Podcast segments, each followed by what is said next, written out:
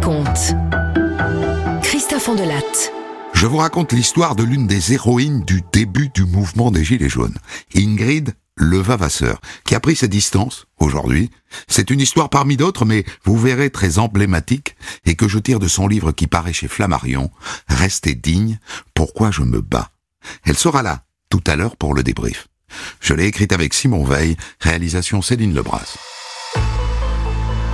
Europe 1, Christophe Ondelatte. Ce que je veux vous raconter, c'est comment ex-enfant battu, ex-compagne humiliée, ex-employé malmené, j'ai appris à ouvrir les yeux, à relever la tête. C'est l'histoire d'une métamorphose. Je suis né à Évreux, en Normandie en 1987. Ma mère travaille à l'usine, mon père est électricien. Enfin, je crois. Je dis je crois parce que il passe plus de temps à boire qu'à travailler. Mon père, il est grand, charpenté et roux comme moi, avec les mêmes yeux bleus. J'ai un souvenir fort qui me reste.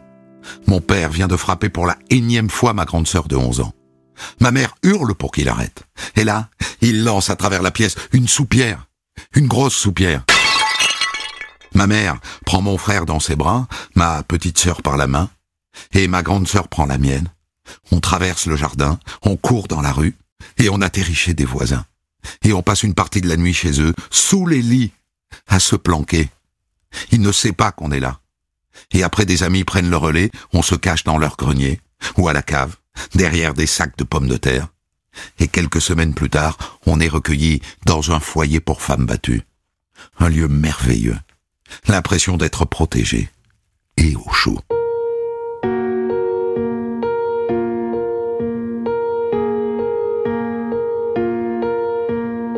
Maman trouve un travail de femme de ménage. On aménage dans un petit appartement, une table, quatre chaises et des matelas. Mon père est interdit de visite, mais il vient de temps en temps tambouriner à la porte. Et là on met les meubles derrière la porte pour la bloquer. J'ai sept ans. Et ma mère nous annonce. J'ai rencontré un monsieur.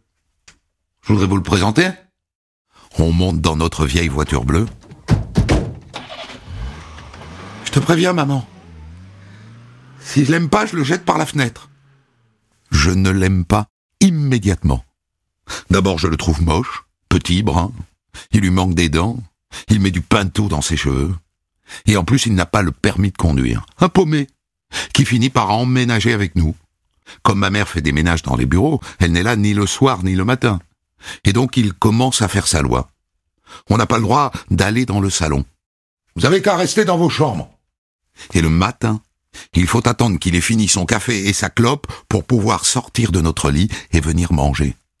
Et après l'école, pas question de traîner. Cinq minutes de retard et... Et la télé, c'est pour lui. Il a mis en place un système pour qu'on ne puisse pas l'allumer dans son dos. Notre univers se rétrécit à notre chambre. On étouffe. Et si on franchit le seuil, punition. T'as qu'à donner ton manger au chien. Pour nous punir, il nous fait mettre à genoux sur un manche à balai.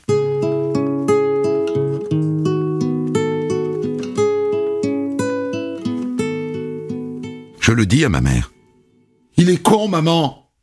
Il nous maltraite. Elle refuse de le voir. Elle dit, bah, sans lui, on n'aurait pas mangé. Et être maltraité, c'est pas ça. C'est être enfermé dans un placard. C'est avoir des brûlures de cigarettes sur le corps. Et là, je me dis, s'il n'est pas là, on pourra plus manger. Et ce sera de ma faute. J'ai déjà accompagné ma mère au secours catholique. Vous avez combien d'enfants? Quatre? Alors je vous donne une douzaine d'œufs et puis deux bouteilles de lait J'ai honte. J'ai la trouille que les voisins et les copines de l'école nous voient.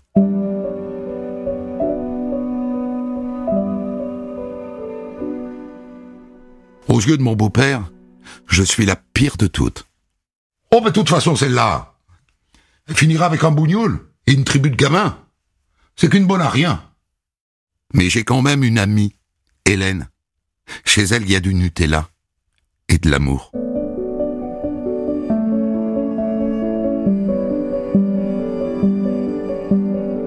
J'en ai longtemps voulu à ma mère. Elle a fait ce qu'elle a pu. Sa vie n'a pas été facile. Elle ne savait pas ce qu'était la tendresse. Elle n'en avait jamais reçu.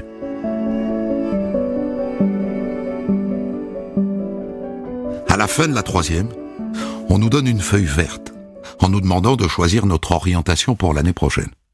Et moi, j'ai un rêve. Je veux devenir sage-femme. Et donc je coche la case seconde générale. J'aime l'école. Le soir, je pose la feuille de papier sur la grosse table en chaîne de la salle à manger. Mon beau-père m'appelle. Non, mais tu crois pas qu'on va payer les études? Tu fais comme ta sœur. Il y a un CFA pas loin, tu vas te choisir un métier là-bas. Je regarde la liste des CAP. Coiffeur, boucher, vendeur, serveur. Serveur, c'est bien. Les horaires sont décalés. Je verrai moins mon beau-père. Et puis je vais pouvoir préparer mon départ.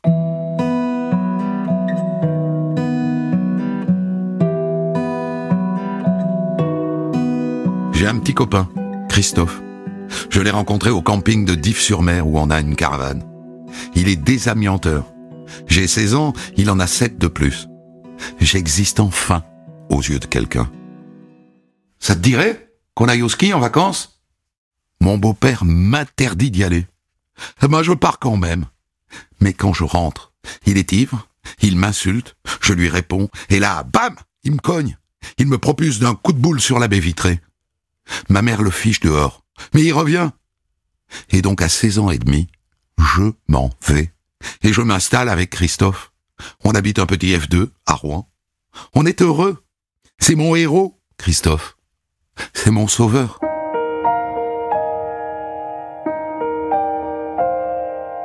Et je tombe enceinte. Et arrive Emma. Une explosion d'amour. Ma revanche.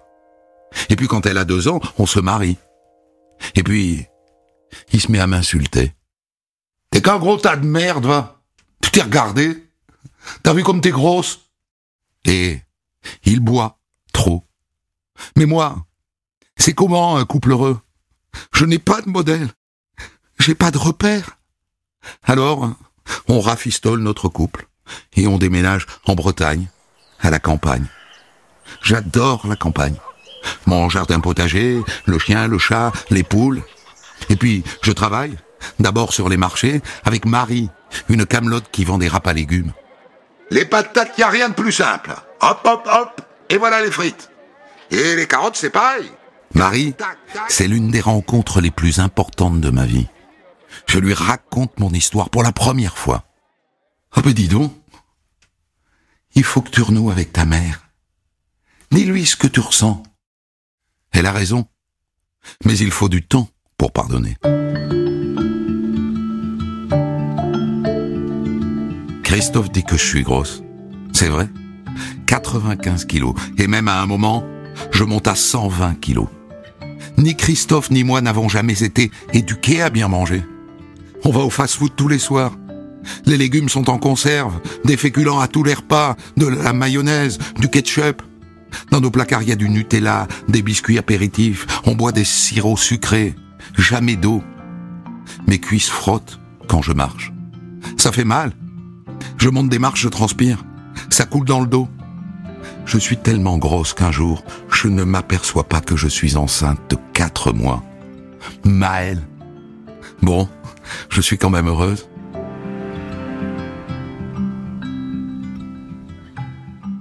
Je vais voir un médecin spécialisé en nutrition. J'adore ces rendez-vous. Et entre chaque séance, je maigris. Je perds 25 kilos. Et là, je me mets à courir. La première fois, 200 mètres. Je crache mes poumons. Et tous les jours, j'augmente la distance. 300 mètres. 400 mètres. Aujourd'hui 500 mètres. Et en un an, je perds 50 kilos. Et je me laisse pousser les cheveux.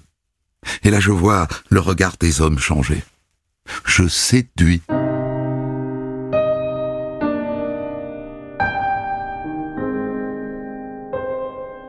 En 2011, j'entreprends une formation de pompier volontaire contre la vie de Christophe. Un jour, je vais donner un coup de main à ma future caserne Il passe la soirée à m'insulter par SMS. Tu pourras pas rentrer. J'ai mis les clés sur la porte.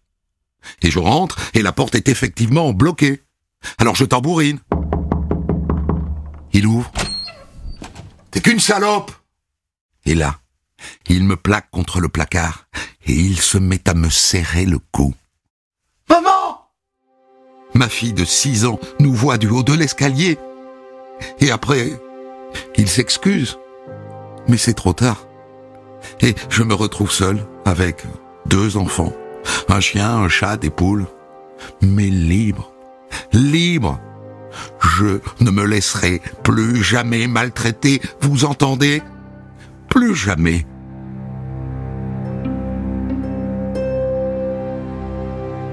J'ai renoué avec ma mère. Elle est venue quelques jours à la maison. Elle prend plaisir à s'occuper de mes enfants. C'est nouveau, ça. Elle est capable de leur donner de la tendresse, moi qui n'en ai jamais eu.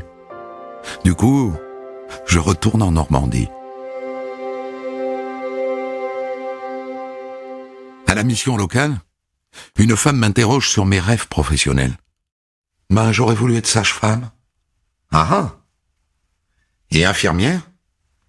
Vous ne voudriez pas être infirmière? Ben, c'est que j'ai pas le bac. Eh bien, commencez par être soignante. Et trois ans après, vous passez le concours. Je sors de ce rendez-vous avec les yeux qui brillent. Cette femme vient de m'ouvrir un avenir. D'autant que je viens de réussir mes tests pour être sapeur-pompier volontaire. Me voilà donc dans une caserne, où les hommes me testent, bien sûr. Le premier jour, on part sur une tentative de suicide. Un homme qui s'est tiré une balle dans la tempe. On arrive, le chef me dit Toi, Ingrid, tu te mets à la tête et tu ventiles. Le type a le visage explosé. Je pose le ballon sur son nez et sur sa bouche. Et je ventile jusqu'à l'arrivée du SMUR.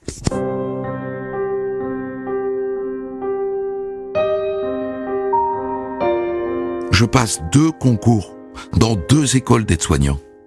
J'obtiens 19 à l'oral dans les deux et 14 et 15 à l'écrit. Mon premier stage en EHPAD. Oh que je me souviens de ma première toilette. Une vieille dame. La déshabiller doucement, lui mettre une serviette, respecter sa pudeur, commencer par les bras et les mains, et puis remonter tout doucement pour ne pas la peurer. Et à la fin, lui mettre le parfum qu'elle aime, si elle en a un. Je ne me suis pas trompé.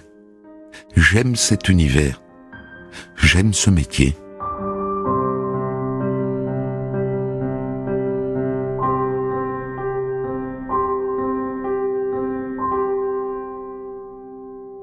Après mon école, on me propose un contrat d'hospitalisation à domicile.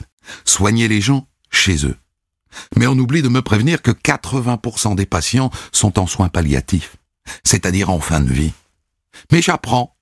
J'apprends à les voir partir. J'apprends à me blinder.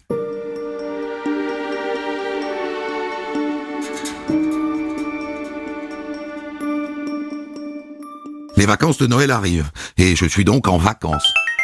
Ma chef m'appelle. Ingrid? Bonjour Ingrid. Dites-moi Ingrid, j'ai un problème. Une de vos collègues est malade. Vous accepteriez de la remplacer? Euh oui, d'accord. Mais, vous me les comptez en heures supplémentaires, hein Parce que du coup, j'ai mes deux gosses à faire garder. J'y vais deux fois douze heures et une fois six heures. Et la semaine d'après, je vois qu'elle n'a pas compté mes heures supplémentaires. J'ai fait ce que je pouvais, mais c'est pas possible. Je suis en colère. Et je la ravale, ma colère. C'est de pire en pire. À un moment, je décide d'aller voir un syndicat pour la première fois de ma vie. Je rentre dans le bureau je me mets à pleurer. Je suis incapable de retourner travailler. Mon médecin me met en arrêt. Je demande à rencontrer des cadres avec un représentant syndical. On décide de m'affecter à une maison de retraite. C'est ça ou la démission, hein? Dans l'état où je suis. Une maison de retraite. Moi qui aime l'hospitalisation à domicile. On me vire en vérité parce que je me suis plainte.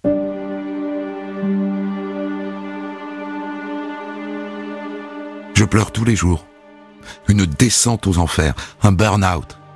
Les syndicats demandent à mes collègues d'écrire des lettres de témoignage en ma faveur. Elles ont peur. Elles sont contractuelles comme moi, elles espèrent une embauche. Elles n'osent pas.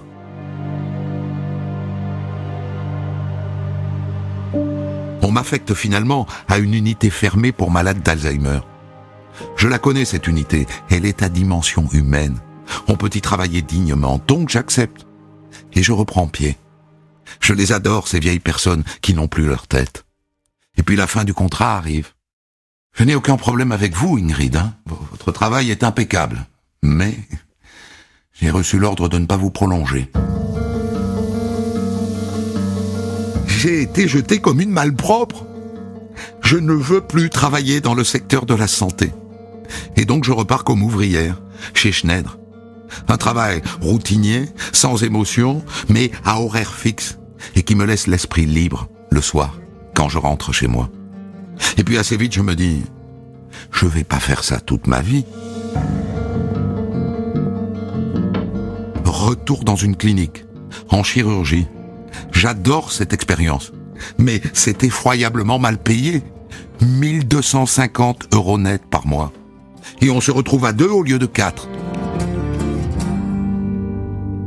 Pourquoi est-ce que je continue à vouloir exercer un métier altruiste, humain, avec du sens, puisque la société ne le reconnaît pas?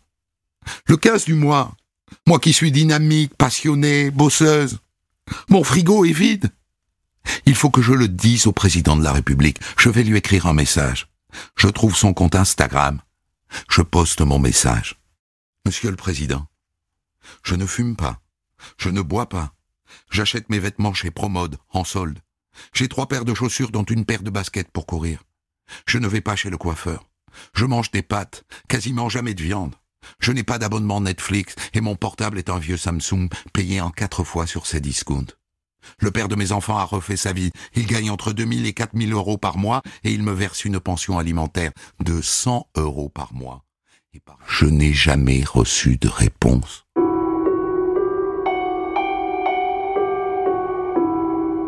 Plusieurs hommes m'ont proposé d'habiter avec eux depuis ma séparation avec Christophe. Ça serait une solution de facilité. Je n'accepte qu'une fois de prendre ce risque. Parce que j'y crois. Un homme que je fréquente depuis trois ans. Je quitte mon appartement pour emménager dans sa maison. Il est commercial, plus aisé, il me fait découvrir les bons restos, les voyages, les sous-vêtements. Mais il a du mal avec mes enfants. Il les trouve trop bruyants. Et puis, au bout d'un an, je découvre qu'il me trompe. Je partirai. Je partirai à la fin du mois. Ah non, non. Tu pars tout de suite.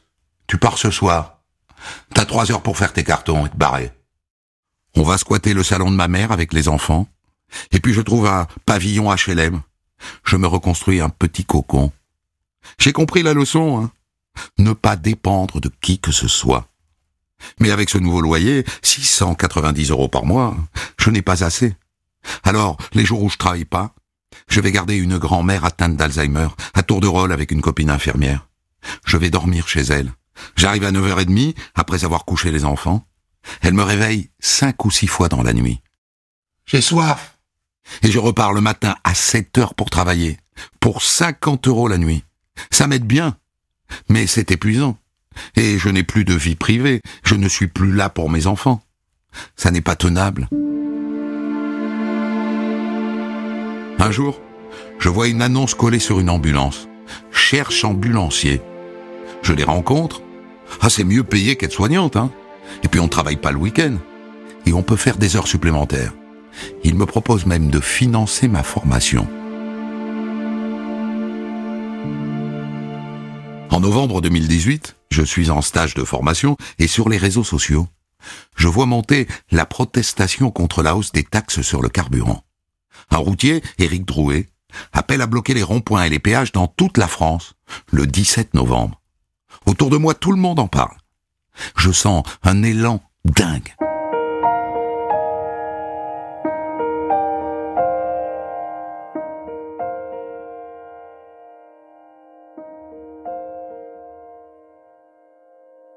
J'ai vu qu'il y a un rassemblement près de chez moi, au péage de de Bouville. Je vais y aller. Et donc je customise mon gilet jaune. Et j'écris dessus. Ras-le-bol Être soignante payée 1250 euros net par mois pendant que les actionnaires s'en foutent plein les poches. Macron, le roi, est avec les nobles pendant que le peuple crève la gueule ouverte. Gauloise réfractaire et fière. Et je donne rendez-vous sur place à ma mère. Je crois alors que je vais y passer une simple journée.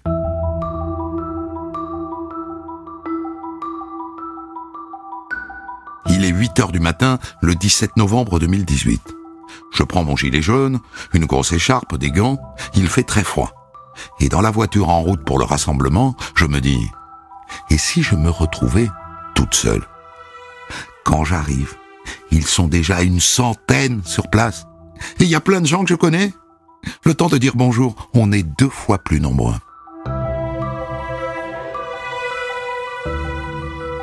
On se met en route pour le péage. On prend à pied la bretelle d'autoroute. Je me retourne. Je vois une marée jaune derrière moi. Ils sont beaux dans leur fraternité. Tous ces gens sont venus sans se concerter pour dire stop. Stop à la vie chère. Stop au travail qui ne paye pas assez. Des émissaires vont négocier avec le personnel de l'autoroute pour faire ouvrir les barrières. Et les gens continuent d'affluer, qui ont tous les mêmes problèmes de fin de mois que moi, et qui ressentent le même ras-le-bol.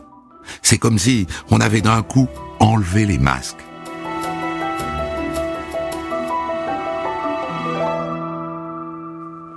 Ma mère a apporté des sandwichs, et d'autres des croissants, des gâteaux. Le capot de la glacière sert de plateau pour les cafés.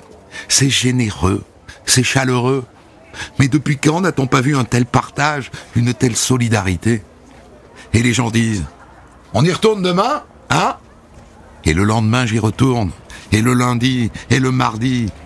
Il se passe quelque chose. Je peux pas lâcher. Quelque chose se tisse. Les médias se demandent si on n'est pas manipulé. Mais moi, je vois bien que je suis entouré de personnes qui me ressemblent. Certains ont voté à droite, d'autres ont voté à gauche. Moi, j'ai voté Macron à la dernière élection. Mais c'est pas le sujet.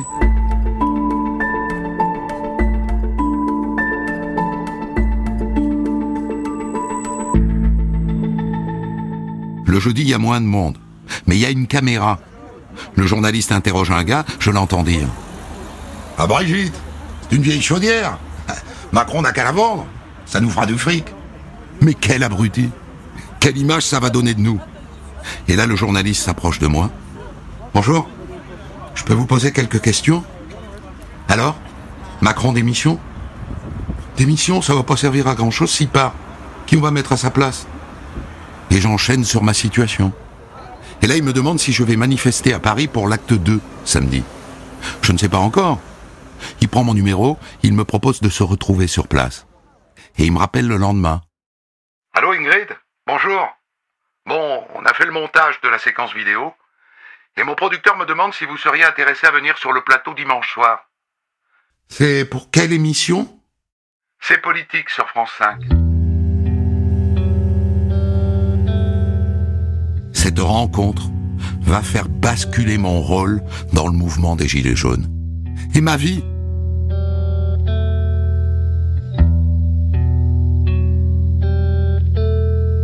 Voilà, Ingrid Levavasseur, j'ai arrêté mon histoire là, mais votre livre va bien au-delà et raconte la suite. Il y a eu donc ces politiques, ensuite il y a eu LCI, et à partir de ce moment-là, vous devenez une vedette, et vous n'y êtes pas évidemment du tout préparé. Absolument pas. C'est vrai que ça a été tellement soudain et inattendu. Euh, j'aurais jamais euh, pensé un jour que cela puisse euh, m'arriver et, être possible. En tout cas, cet enchaînement assez positif finalement, ça aurait pu être une ou deux fois, mais non, ça s'est enchaîné. C'était assez impressionnant. Hmm.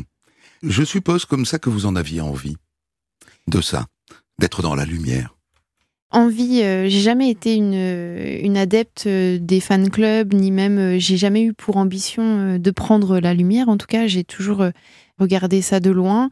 Vraiment, envie, ce serait pas le mot exact. en tout cas, j'ai eu la chance, parce que c'est une chance, de prendre la lumière. il y a eu des événements positifs, d'autres un peu moins. mais j'estime que ce que j'ai fait, je l'ai fait avec mon cœur et mes tripes. Si c'était à refaire, je referais exactement la même chose. Et en tout cas, je continuerai de me battre pour, euh, pour tous ceux et toutes celles qui sont passé par là puisque je ne suis pas la seule et, Hmm. et si j'ai décidé de l'écrire, c'est d'ailleurs pour que ça serve de leçon et que ça puisse servir à, à d'autres femmes et d'autres personnes. Ce qui va euh, consacrer la rupture avec le mouvement, c'est ce jour où vous acceptez de rencontrer Marlène Schiappa. Et à partir de là, on vous traite de traître. Fallait pas. Et en fait, pour vous avoir lu, pour avoir lu votre livre, j'ai compris que bien que vous soyez en colère, vous êtes aussi une femme assez modérée, en vérité. Et vous n'aimez pas le point de rupture, vous préférez le dialogue. Oui, tout à fait. Je pense que, hum, comme tout soignant, en tout cas quand on est euh, dans le médical ou dans le paramédical, euh, on cherche toujours à la communication, à savoir comment l'autre va, à savoir comment il se sent, ce qu'il ressent. Et, euh, et j'ai jamais rompu la communication, même quand j'étais pas d'accord. D'ailleurs, même je le raconte euh, cette histoire avec mes cadres, mes cadres sup, j'étais pas d'accord avec elles, mais finalement, ce que je voulais, c'était la communication. Mm. Alors oui, effectivement, il y a eu une rupture euh, euh, parce que j'ai été trop dans la communication, mais je le regrette pas. Encore une fois, C'est votre nature, comme de toute ça. façon. Voilà, je je vais pas lever le, le poing et, et le rabattre juste pour faire plaisir à d'autres qui ont envie que je sois plus violente. Parce que si, si vous aviez été quelqu'un de, de carré, de, dans la rupture, vous n'auriez peut-être jamais revu votre mère. Tout Et c'est parce que vous êtes une, une femme de communication, de contact et de pardon, et de demi-mesure donc, que vous acceptez de revoir votre mère. Oui, je, en fait, C'est la je, même. je suis toujours euh, dans, dans cet esprit-là de, de communication, d'échange. Je n'aime pas la rupture et, et- et de toute évidence, je ne suis pas rancunière. Donc ça sert aussi, euh, ça, ça ne sert à rien en tout cas d'être rancunier. La vie est bien trop courte et, et je pense qu'il y a tellement de belles choses à vivre euh, avec les personnes qui nous entourent qu'il faut, il vaut mieux en tout cas éviter d'être fâché trop longtemps ou pas être d'accord trop longtemps. Alors après, vous avez fait une connerie, vous avez voulu vous présenter aux élections européennes, vous le reconnaissez vous-même, c'était Oui. une erreur, on va pas s'attarder là-dessus. Il est où le gilet jaune? Euh, il est bien rangé euh, dans, dans un endroit euh, à la maison. Voilà, je l'ai gardé, je l'ai conservé. Pour moi, il est symbolique, hein, ce, ce gilet jaune. Il est, je suis issue de ce mouvement et je le serai toujours. D'ailleurs, on, on me voit comme tel. euh, Voilà, c'est comme ça. Il fait partie de ma vie, mais euh, je l'ai pas remis dans ma voiture. Et vous serez euh, candidate aux élections municipales à Louviers, donc vous fait. continuez la politique. Oui, tout à fait. Je trouve, euh, je pense qu'on a beaucoup à faire. Alors, dans le récit de, de votre enfance, Ingrid, il y a quelque chose évidemment qu'on peut avoir beaucoup de mal à comprendre, qui est en fait quelque chose qui commence chez votre mère et que vous poursuivez, c'est que votre père est violent et elle reprend un, un mec violent, et vous-même, votre premier amour, c'est un mec qui finit par vous plaquer contre le mur. Comment est-ce que vous expliquez cette incapacité à, à s'extraire de ce cercle vicieux? Je pense que, en fait, euh, tout est question d'éducation. Je le dis assez souvent d'ailleurs, euh, quand on éduque un enfant d'une d'une certaine manière, il, il reproduit ou, pas. Mais euh, moi, j'ai toujours connu mes parents comme ça. Et pour moi, euh, la violence, les mots, euh, les mots blessants, C'était ça faisait normalité. partie du quotidien, tout à Mhm. fait. Donc, après tout, ben, c'était la normalité. Mais alors, qu'est-ce qui fait qu'à un moment, vous dites, c'est fini et ça sera plus jamais comme ça? Elle vous vient d'où cette force que votre mère n'a pas eue? Bah justement, genre, en fait, quand j'ai vu ma fille dans ce fameux escalier qui était apeurée, je me suis dit, mais quelle image je vais donner de la femme à mon enfant? Est-ce que c'est exactement ce que j'ai envie de reproduire? Est-ce que c'est le, qu'elle elle le va même schéma? après? Voilà, est-ce qu'elle va continuer? Est-ce Elle est que- le vavasseur comme ça pendant des générations. Voilà, et je voulais absolument pas ça. Et, et d'ailleurs, depuis ce moment, même un petit peu avant, ça avait commencé où je me rebellais un petit peu, mais euh, je voulais absolument pas que ma fille soit euh, soumise, elle aussi, à son tour. Et, et c'était primordial pour moi de donner une éducation à mes enfants différente de celle que j'avais reçue. Si votre beau-père avait accepté que vous alliez en seconde générale pour devenir sage-femme, l'histoire aurait été toute différente. Il n'y aurait pas eu Christophe, il n'y aurait pas eu euh, euh, l'hospitalisation à domicile, il n'y aurait pas eu les gilets jaunes. Oui, je pense. Mais euh, avec des scies, on coupe du bois. Elle aurait été différente, mais en fait, moi, je regrette rien de tout ce qui m'est arrivé finalement, puisque c'est ma vie, c'est c'est peut-être mon destin, c'est comme ça, et c'est ce qui fait aussi la personne que je suis aujourd'hui. J'ai encore envie d'évoluer, de progresser, de de m'améliorer pour apporter davantage, donc euh, ça fait partie de moi. C'est-à-dire que la, jeune femme que j'ai en face de moi, honnêtement, on- à vous écouter, à vous entendre parler, euh, manier la langue, on se dit tiens, ben, elle a dû, elle, doit avoir son bac, peut-être même un BTS ou une licence. C'est-à-dire que c'est comme si vous aviez repris le cours interrompu de votre vie. En fait, euh, je l'explique euh, tout simplement. Je me souviens euh, de ma sortie de troisième, voilà, le CFA. Déjà, on, me disait, mais re- réintègre une voie générale, t'as pas ta place ici. Euh, j'ai toujours refusé parce que je voulais vraiment euh, vivre ma vie et, Ouais, et fuir le, foyer, tout à fait. Mm. Et puis, ben, je faisais encore énormément de fautes euh, d'orthographe. Voilà, les conjugaisons, c'était euh, assez terrible. Et puis, je me suis mise à lire, lire, lire et encore lire. Et ça m'a beaucoup apporté. Et en fait, je cherche toujours à m'améliorer au quotidien. Voilà, quand je bute sur quelque chose, je cherche à rectifier le tir et, et à faire en sorte de plus refaire la même erreur. Et je fais ça pour tout ce qui tout ce qui concerne ma vie et mon quotidien. Donc, euh, c'est normal. Je- J'espère encore euh, apprendre euh, beaucoup. Votre obésité, c'est pareil. C'est-à-dire que, évidemment, on doit vous le dire tout le temps, quand on vous voit là, on peut pas vous imaginer à 120 kilos. Et vous dites, on mangeait mal. Mais je pense que ce qui vous rendait grosse, c'était plus ce qui se passait dans votre tête que ce que vous mangiez. Vrai ou faux? Effectivement, d'ailleurs, je le dis, les rendez-vous avec cette, ce médecin spécialisé en, en nutrition, enfin, ces, ces rendez-vous me font du bien, alors qu'on parle même pas d'alimentation. Finalement, elle me donne juste un équilibrage alimentaire dès le départ, et c'est plutôt de la psychologie, Ouais. c'est-à-dire qu'elle m'aide à aller mieux, elle, elle m'aide vraiment. Voilà, c'est une sorte de thérapie, et je pense que effectivement, j'ai peut-être englouti euh, tous mes problèmes qui m'ont qui m'ont fait finalement grossir. Et le jour où j'ai dit stop euh, finalement bah, je me suis sentie beaucoup mieux. J'ai beaucoup perdu. Et, et, et ainsi va la vie. Mais vraiment c'est quelque chose euh, on ne peut pas forcément l'imaginer mais effectivement je les ai vraiment fait Euh, ça a été un poids euh, conséquent et, et je suis très heureuse de plus les avoir sur les épaules Elle vous sort de la dépression, en quelque sorte. euh, je sais pas si c'est Puisque une vous n'avez pas la vie que mais- vous vouliez. Ça doit être terrible de ne pas avoir cette vie dont vous vouliez et que vous étiez capable d'avoir intellectuellement, scolairement. Je ne sais pas si c'était une dépression parce que j'ai toujours une, une joie de vivre permanente. J'ai toujours eu le, beaucoup, voilà, le, sourire, l'empathie. J'ai toujours été très dynamique. Après, je me suis effectivement toujours dit, c'est pas normal. Je peux, mieux faire. Je, peux aller plus loin. Je peux. C'est pas normal cette vie. C'est pas ce pourquoi je suis faite.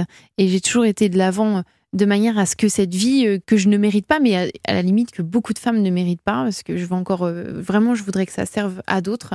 Je pense qu'on peut faire en sorte d'être heureux. Et moi, en tout cas, je pense m'en être donné les moyens. Et j'espère que ça donnera une impulsion à d'autres pour que elles-mêmes se prennent en main et disent ben stop, je veux, je veux que ça serve et je veux avancer aussi et je veux que ma vie soit beaucoup plus jolie.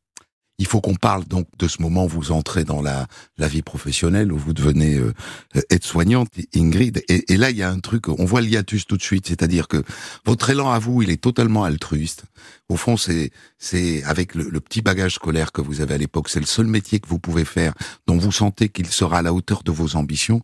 Et assez paradoxalement, c'est un monde dans lequel on vous méprise, on vous exploite, le décalage est monstrueux. Tout à fait. Le décalage est monstrueux. Mais encore une fois, je voyais l'après. C'est-à-dire que je, je mettais le pied dans cet univers euh, très difficile. Je savais que ça allait être compliqué, mais c'était pour progresser. Je visais en fait cette fameuse école d'infirmière et j'aurais pu aller beaucoup plus loin euh, en continuant. Mais effectivement, euh, encore aujourd'hui, je trouve que c'est monstrueux et j'ai envie de continuer de me battre, ne serait-ce que pour les conditions de travail dans ce milieu. Voilà, c'est vraiment un univers où on se donne à l'autre, où on donne énormément de sa personne, de son temps, de son énergie, et on n'a aucun retour, ne serait-ce que pécunier, pour pouvoir vivre dignement.